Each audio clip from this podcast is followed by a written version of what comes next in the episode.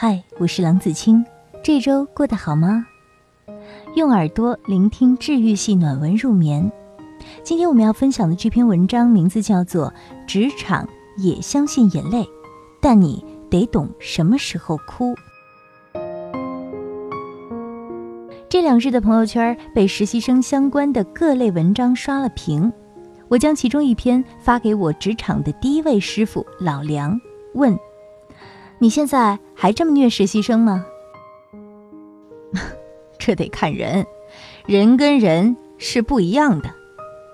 他笑笑，有的人呐，你虐着虐着就舍不得了；但是有些人，你本来对他挺好，可是却慢慢越来越想虐他。他接着吐槽我，像你这种买了三个月外卖还记不得我口味的。能顺利转正，也算是走运了。玩笑之间，我忽然想起来，公司去年找的两个实习生，姑且称之为小 A 和小 B，他们都是当年刚毕业的小姑娘，本来九月份的时候就应该进公司实习，但由于各方面原因耽搁了几个月。两个人来的时候已经快到十一月底了，公司每年年末都是最为繁忙的时段。在座的很多个大项目都需要在新年之前收尾，平时一见新人就抢的白热化的项目部，这次陷入沉默。一位前辈说：“嗨，这个节骨眼上大家都忙，谁有时间带新人？白纸一张，啥都不会，不仅帮不了忙，简直就是添乱。”部门的经理眼睛一闭，大手一挥，就将两个小姑娘分给了我们组。没有以往其乐融融的欢迎仪式，大家寒暄过后，前辈将他们领到座位上，简要的讲了规章制度和工作内容，就一人塞了本 Excel 大全和 SAI 入门，自己脚底生风的回去干活。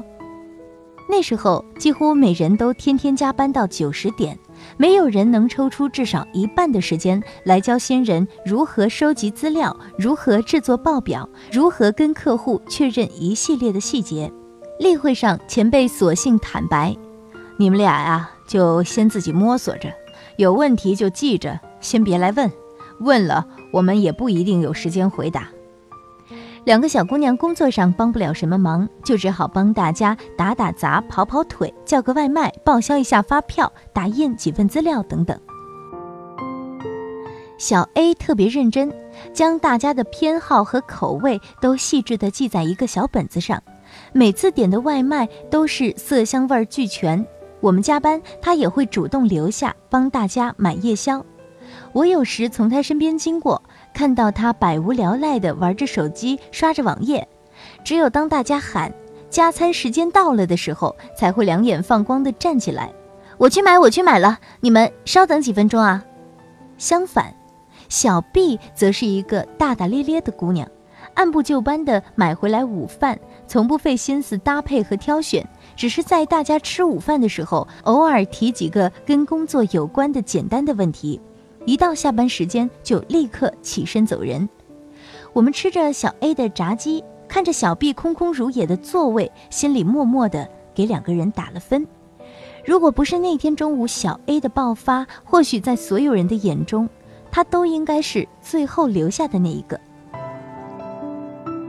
我并不知道他爆发的原因，只听见他在茶水间带着哭腔跟经理抱怨，声音一声高过一声。我都来这么久了，他们什么都没有教我。我为大家做了这么多事情，为什么就不能接纳我呢？以及，我一个九八五院校毕业的大学生，凭什么我要做这些没含金量的事儿？我也不知道经理是如何安抚了他，但是从那一天起，再也没有人叫小 A 帮忙。每个人依旧在对他微笑，但是那礼貌的笑容背后是掩不住的疏远和防备。而小 B，依旧还是之前那副淡淡的模样。直到我有天晚上接到小 B 的电话，他说：“姐姐，你有空看下我发给你的那份邮件吗？是那天大家开会的时候讨论的市场分析，我试着做了一下，不知道对不对。”我点开了那个邮件，虽然算不上完美，但是对于一个新人来讲，已经算是极致。我问他：“你是什么时候学会做这个表的？”P.S. 学的也不错。他有些羞涩的笑笑：“我呀，是把公司去年的数据拷出来，然后一点一点拆解着做的。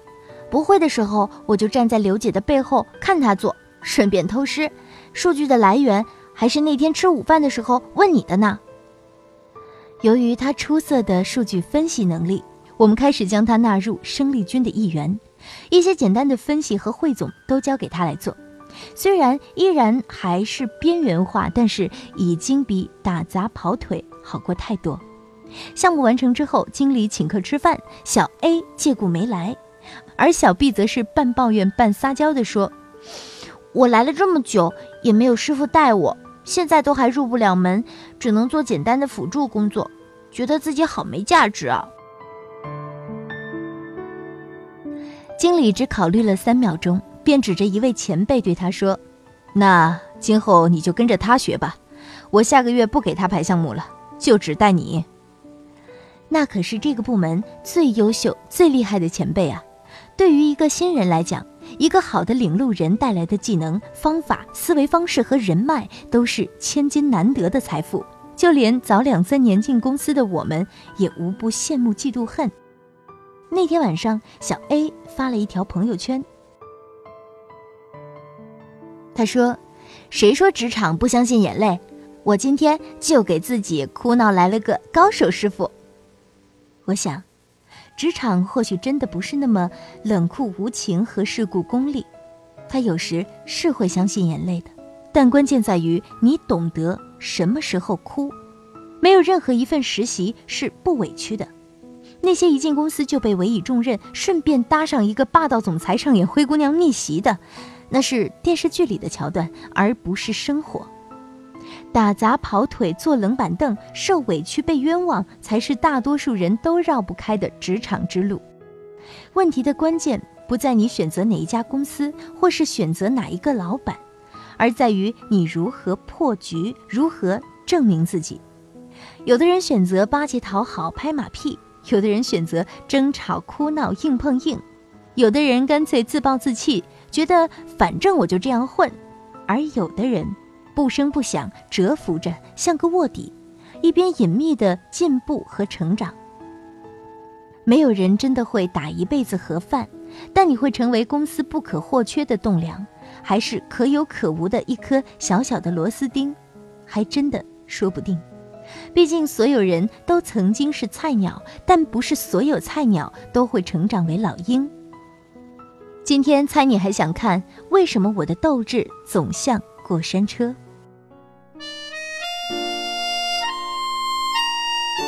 好了，本期的节目文章是来自作者陶瓷兔子的《职场也相信眼泪，但你得懂什么时候哭》，授权录制，微信公众号“陶瓷兔子的小木屋”。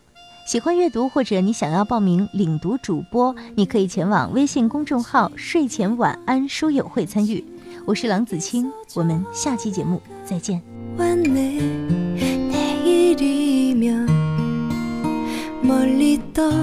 나간다고.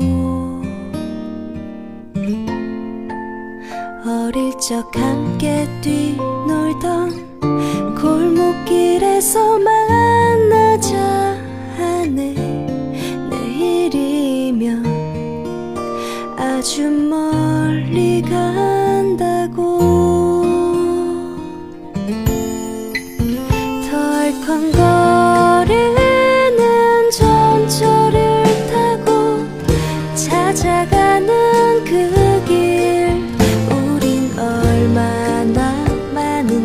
closer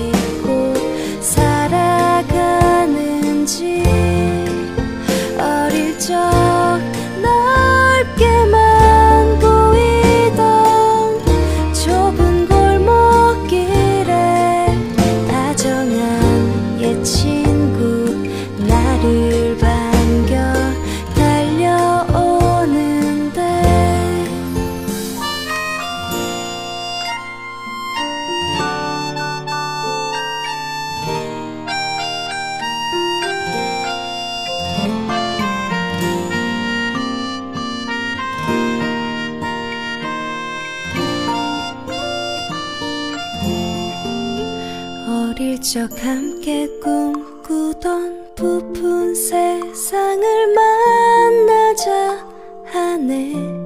내일이면 멀리 떠나간다고.